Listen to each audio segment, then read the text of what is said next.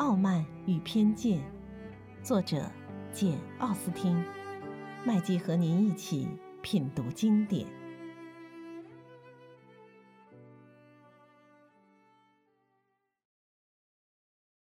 第五十四章，妹妹的婚期来临了，Jane 和 Elizabeth 都为她担心，兴许比她自己担心的还厉害。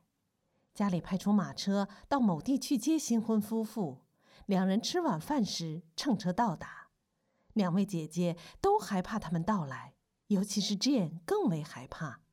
她设身处地的在想：假如这次出丑的不是莉莉亚，而是她自己，她心里会是什么滋味？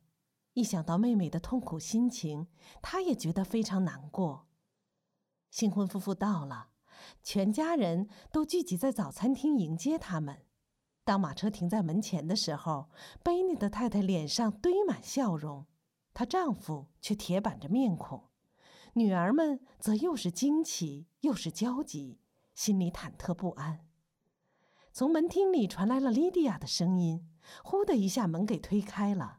莉迪亚跑进屋来，母亲连忙走上前去，欣喜若狂地拥抱她，欢迎她，一面又带着亲切的笑容，把手伸给了跟在新娘后面的威克姆，祝他们夫妇快活。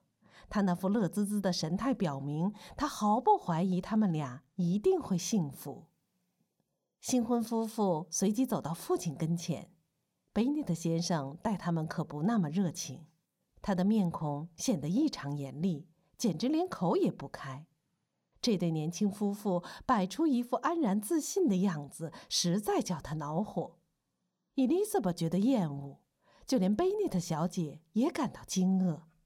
莉迪亚还依然如故，胆大妄为，没羞没臊，疯疯癫癫，叽叽喳喳。她从这个姐姐跟前走到那个姐姐跟前，要他们个个恭喜她。最后，她见众人都坐下了，连忙环视了一下屋子，发现里面有点微小的变化，便笑着说：“好久没回家了。”威克姆丝毫也不比莉迪亚感到难为情。他的仪态总是那样亲切动人。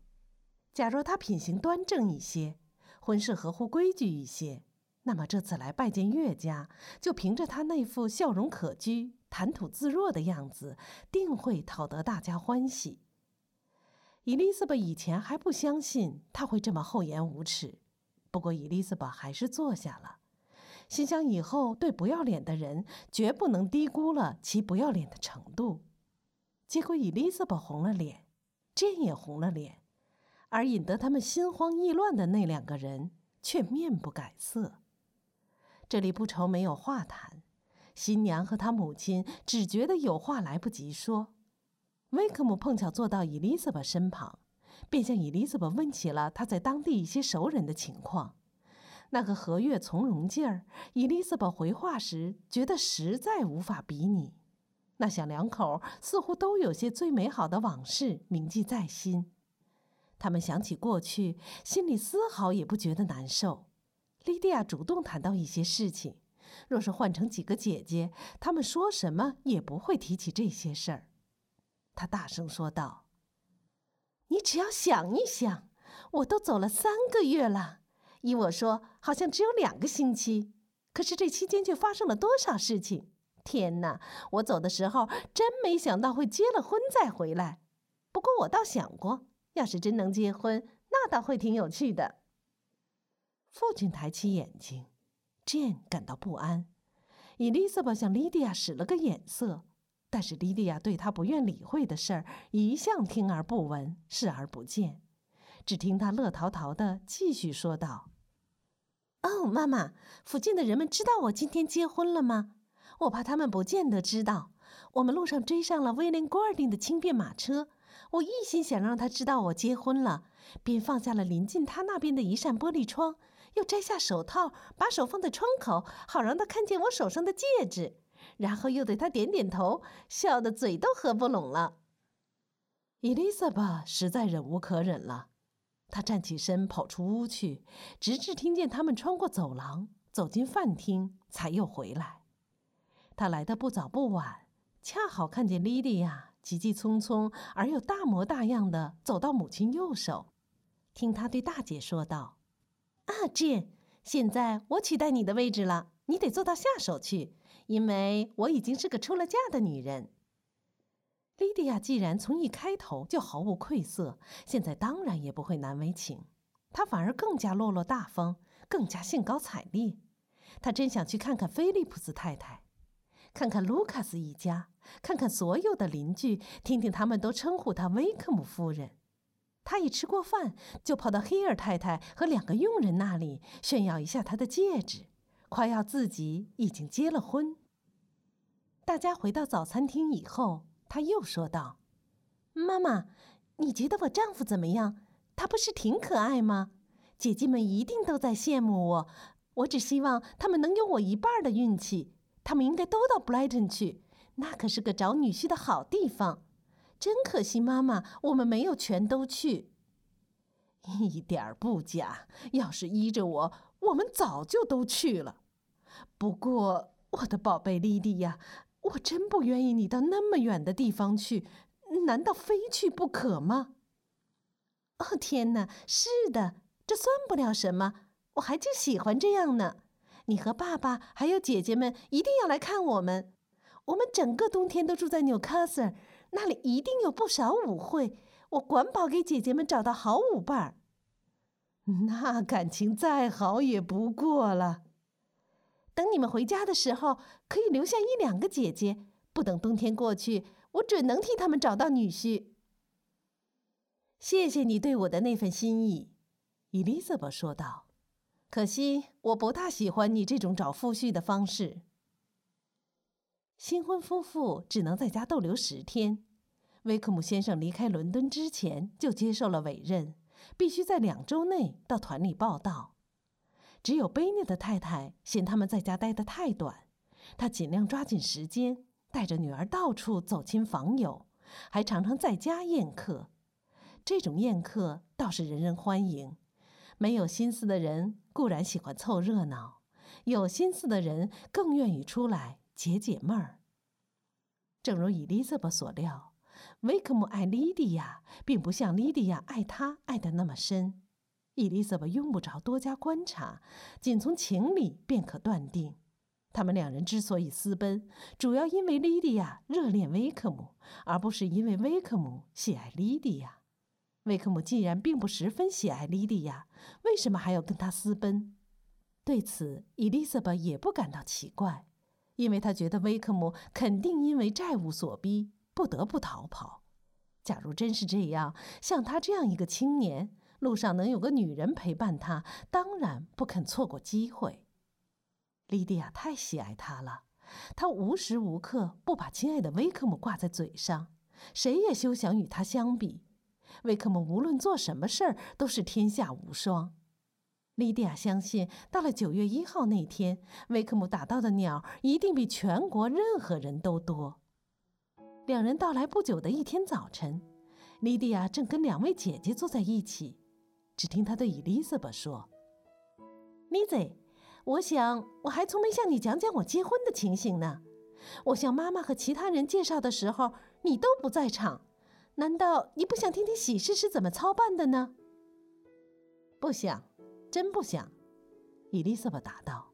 “我看这桩事谈得越少越好。”“哎呦，你这人真怪！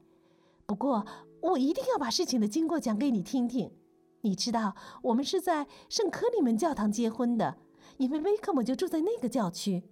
我们约定都在十一点钟以前赶到那里，舅父母跟我一道去，其他人跟我们在教堂里碰头。哦，到了星期一早上，可真把我紧张死了。你知道，我真怕发生什么意外，把婚礼耽搁了。那样一来，我可真要发疯了。我梳妆的时候，舅妈一直在喋喋不休地进行说教。好像是在布道似的，不过他十句话，我顶多听见一句。你可以想象得到，我当时一心惦记着我亲爱的威克姆，我就想知道他会不会穿着那件蓝衣服结婚。像往常一样，我们那天十点钟吃早饭，我觉得好像永远吃不完似的，因为我得顺便告诉你，我待在舅父母家的时候，他们俩可真不像话。说来你也许不信，我虽说在那里待了两个星期，却一次也没出过家门，没有参加过一次宴会，没有一丁点消遣，过得十分无聊。伦敦真够冷清的，不过小剧院还开放。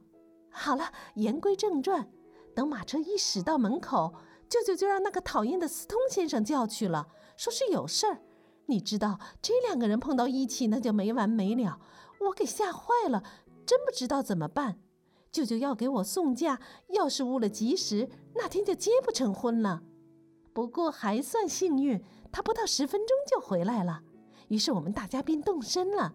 其实我事后一想，即使他真给缠住了，不能分身，婚礼也不用延迟，因为达西先生也能代办。达西先生，伊丽莎白万分惊愕地重复了一声：“哦，是呀，你知道他要陪着威克姆上教堂。哦，天哪，我全给忘了，我不该透露这件事。我向他们保证守口如瓶的。威克姆会怎么说呢？这是应该严守秘密呀。”如果要严守秘密，这样说，这事儿你就别再说下去了。你放心，我绝不会再追问你。哼，当然，我们绝不会追问你。伊丽莎白嘴上这么说，心里却十分好奇。莉迪亚说：“谢谢你们，你们要是追问下去，我肯定会把真情全讲出来，那就会惹威克姆大为生气。”这话分明是怂恿姐姐们问下去。伊丽莎白一听，只得连忙跑开了，让自己想问也问不成。但是这件事怎么能让她蒙在鼓里呢？至少也得打听一下。达西先生竟然参加了他妹妹的婚礼，那样一个场面，那样一些人，显然与他毫不相干，他也丝毫无心去参加。伊丽莎白胡思乱想。猜来猜去，可就是猜不出个所以然来。他很想往好里想，认为达西那是宽宏大量的表现，但是又觉得根本不可能，心里琢磨不透，实在耐不住了，连忙抓来一张纸，给舅妈写了封短信，请他在并不违背保密原则的前提下，对莉迪亚无意中说漏的那句话做一点解释。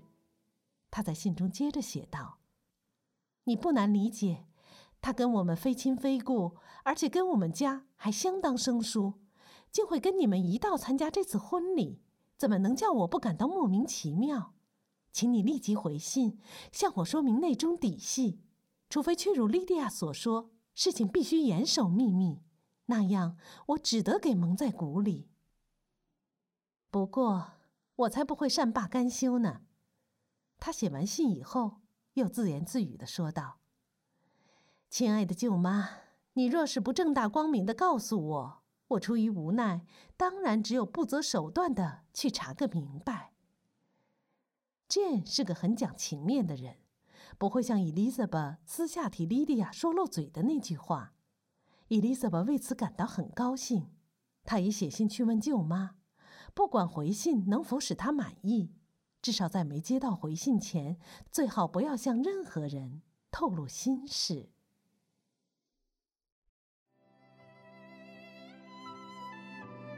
品读经典，体味人生，欢迎订阅收听。